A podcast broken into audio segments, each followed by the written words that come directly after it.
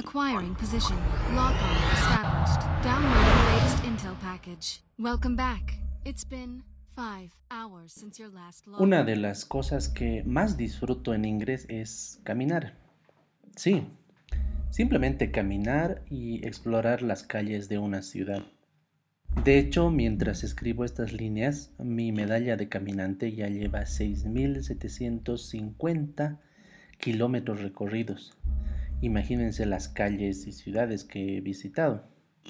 Y durante esas caminatas, algo que también disfruto es descubrir nuevos murales.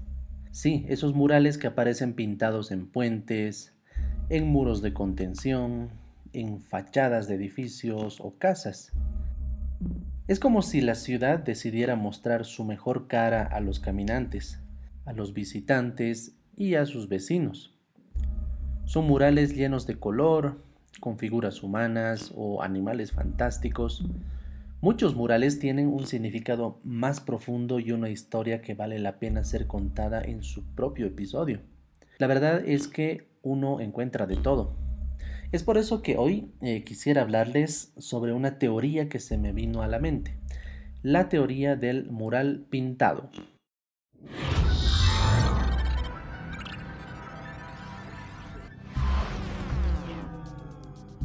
Bienvenidas y bienvenidos a un nuevo episodio en esta granja con Felini el gato. Y sobre todo bienvenidos a quienes escuchan este episodio sin ser necesariamente jugadores de Ingress.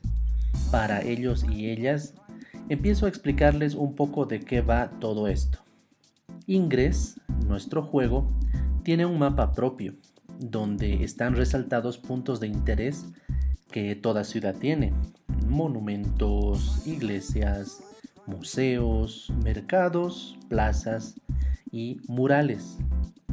Todos estos son portales que puedo visitar y están en el mapa. Entonces, así como ustedes pueden planificar una ruta de viaje en el mapa de Google o con el GPS de sus automóviles, cuando se me antoja ir a caminar por un barrio nuevo, reviso el mapa de Ingress, donde veo marcada la ubicación de los portales del juego. Trazo mi ruta y ya estoy celebrando de antemano la cantidad de portales nuevos que capturaré y los nuevos murales que podré visitar. ¿Y por qué prefiero a los murales por encima de otro tipo de portales?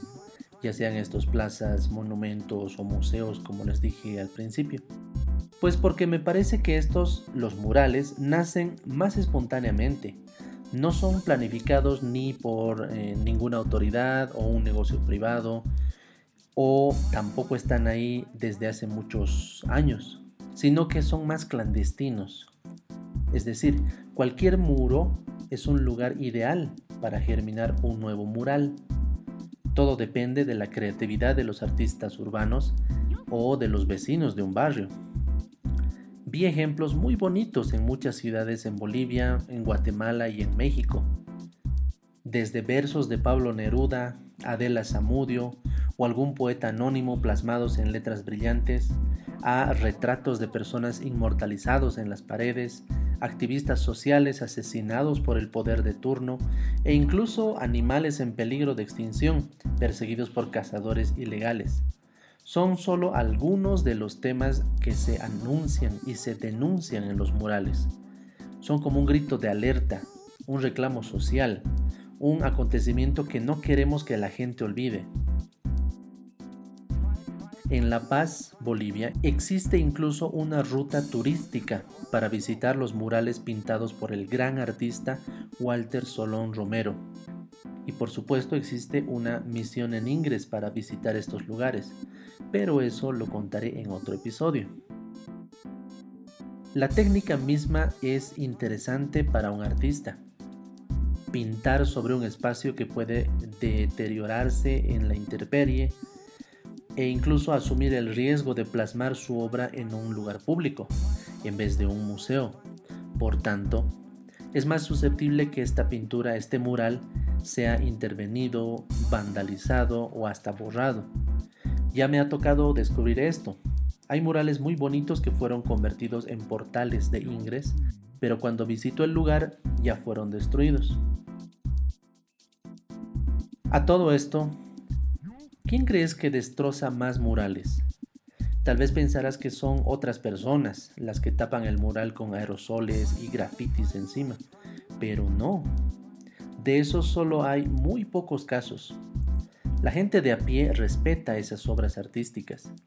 Es como si existiría un pacto implícito, una especie de acuerdo entre artistas urbanos, para respetar el mensaje que se quiso transmitir en ese muro.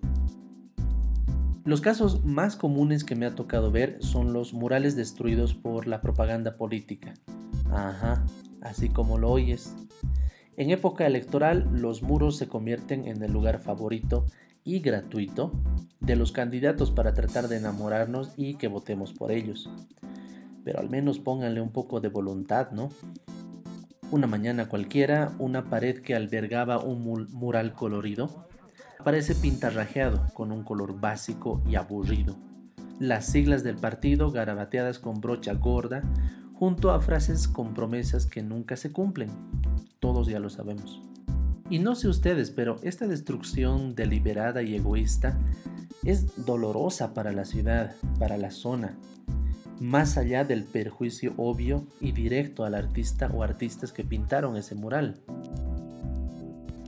Precisamente pensando en esto, recordé un experimento que hizo el señor Philip Simpardo. El señor Simpardo es un profesor de psicología de la Universidad de Stanford. Esto sucedió en 1969 y luego nombró su experimento como la teoría de la ventana rota. Este psicólogo eh, preparó un experimento social. Dejó dos autos abandonados en la calle. Estos autos eran idénticos en color, en marca, en modelo. Un auto estaba estacionado en el Bronx, que en ese entonces era una parte pobre y con mucha delincuencia en Nueva York. Y el otro auto eh, lo dejó estacionado en Palo Alto, una zona rica y tranquila en California.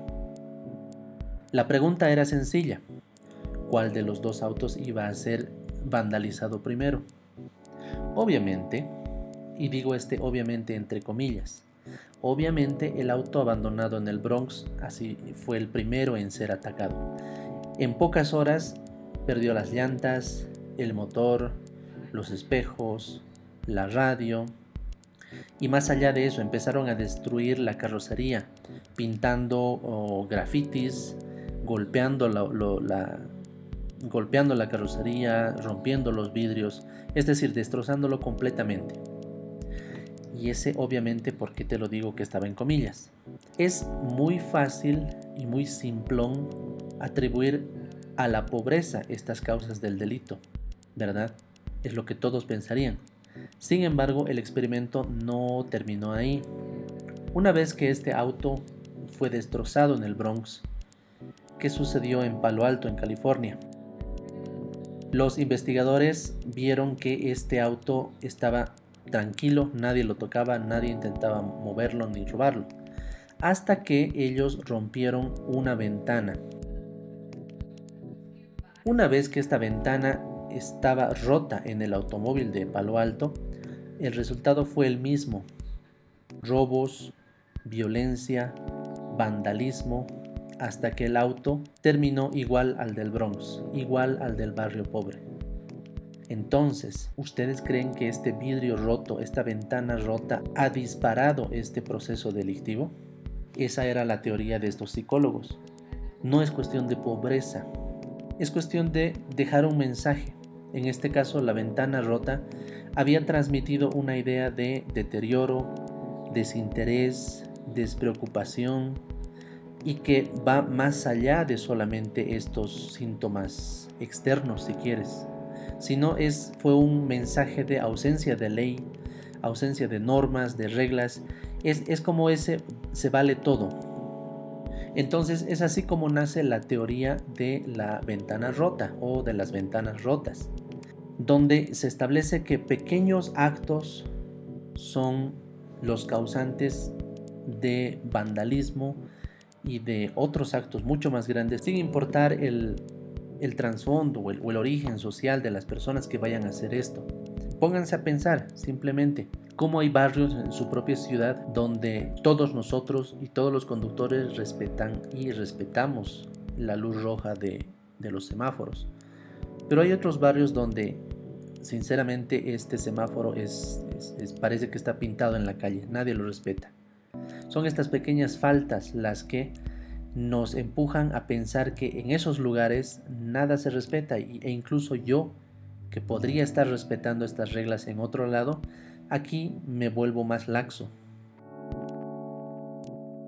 A propósito de esto, un par de décadas después, un alcalde de Nueva York tomó este, esta teoría de las ventanas rotas y decidió implementarla en el metro. En ese entonces, a principios de los 90, el metro de Nueva York era uno de los lugares con mayor índice de criminalidad. Entonces este alcalde empezó por pequeñas cosas también, pero positivas, levantando la basura, arreglando los basureros, limpiando los grafitis, ah, reemplazando las ventanas rotas, asientos rotos, y poco a poco estos pequeños actos hicieron que la gente empiece a habitar de manera diferente el metro. Yo mismo he visto este, este cambio bien interesante, esta vez en el Metro de México. Simplemente pintando un, un par de líneas amarillas en el piso, es interesante ver cómo la gente hace fila ordenadamente encima de esas líneas amarillas. Simples líneas amarillas que hacen que la gente se ordene, cede el paso para las personas que están saliendo de los vagones del metro y tú Simplemente haces fila y entras ordenadamente al metro. Fíjense cómo hay cosas tan pequeñas que ni siquiera nos damos cuenta, pero nos ayudan mucho. Vámonos un poco más allá. Pequeñas malas acciones, como les decía, por muy insignificantes que puedan parecernos, repercuten como un eco, crecen como un eco y se contagian hasta destruir todo un barrio, Fíjense incluso en su propia casa. ¿Les ha pasado, por ejemplo, que tienen un enchufe o un foco que no sirve? O tal vez tienen eh, algún rincón del patio donde acumulan o acumulamos cachivaches desordenadamente. O literalmente tenemos una ventana rota en nuestras casas. De repente la casa no se siente confortable. Nosotros mismos no nos sentimos cómodos en, nuestro hogar y no sabemos por qué porque no podemos ver estos, estos pequeños detalles. Incluso pequeños hábitos negativos que tenemos. Por ejemplo, estar renegando todo el tiempo o verle el lado negativo a todo, tener un, un humor de perros o algo capaz más común, un rencor que tenemos guardado contra alguien que incluso hasta se ha olvidado que hubo un desacuerdo con nosotros y somos solo nosotros los que estamos renegando 24 horas con esta persona. Son estas ventanas rotas que guardamos en nosotros, sin reparar, sin dejarlas pasar, y que nos calcomen poco a poco si no las arreglamos a tiempo.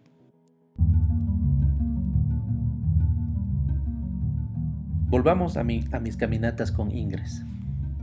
Hay barrios o zonas en el mapa de Ingres donde se ven muy pocos portales, seguramente a ustedes jugadores les ha pasado. Algunos barrios con una que otra plaza, algunas iglesias o capillas de distinto credo, o algún edificio o casa con una arquitectura interesante que vale la pena resaltar como un portal. Pero más allá de eso, nada más. Fíjense y acuérdense, en esos barrios no existen murales, al menos eso me ha pasado. Y caminar por ahí no es tampoco agradable. Incluso yo llego a sentir la desconfianza de sus habitantes. Hay poca gente en la calle y casi todos se quedan en sus casas. Ven sospechosamente desde sus ventanas a un extraño caminando celular en la mano por su calle o sentado en la plaza de su barrio. Una plaza, dicho sea de paso, descuidada, tal vez con maleza crecida, con sus bancos rotos o viejos, árboles secos o hasta plazas sin árboles, basureros llenos. Y a, esta, a, estas personas de esos barrios se les hace raro ver que alguien habite esa plaza, porque para ellos esa plazuela es solo el punto de reunión de pandillas o tal vez de borrachos nocturnos. Sin embargo, hay otros barrios donde los murales prácticamente han tomado las calles, y eso me gusta mucho de, de ciudades como Cochabamba o La Paz.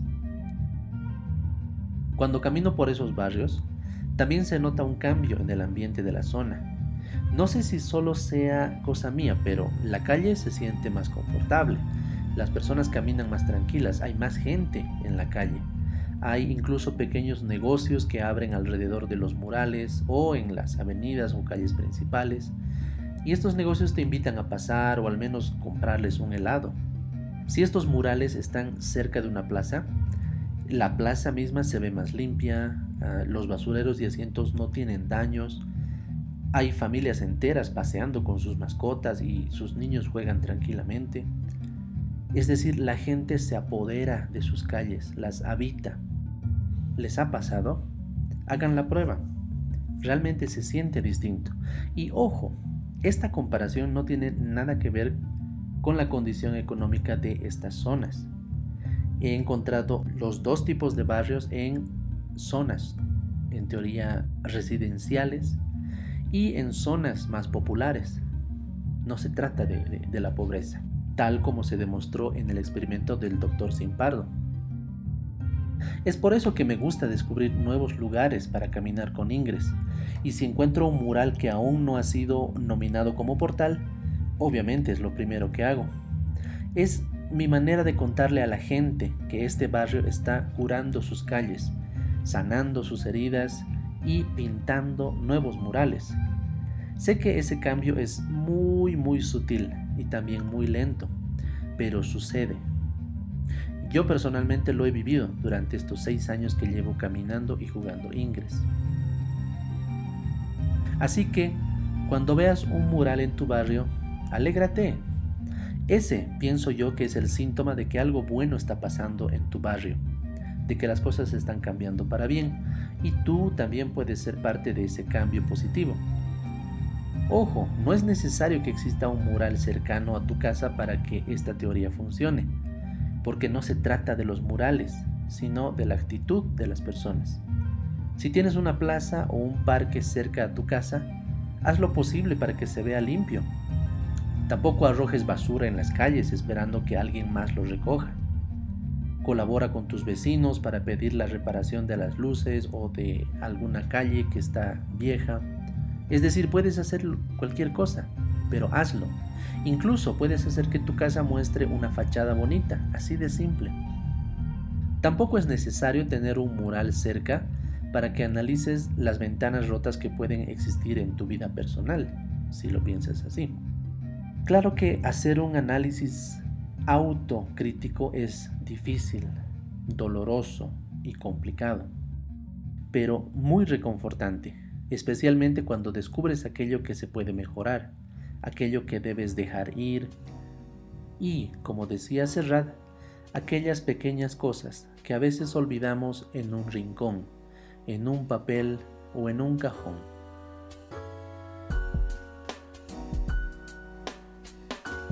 Muchas gracias por acompañarme en esta granja, por escuchar este episodio hasta el final y por compartirlo con otras personas, si te resultó útil o entretenido.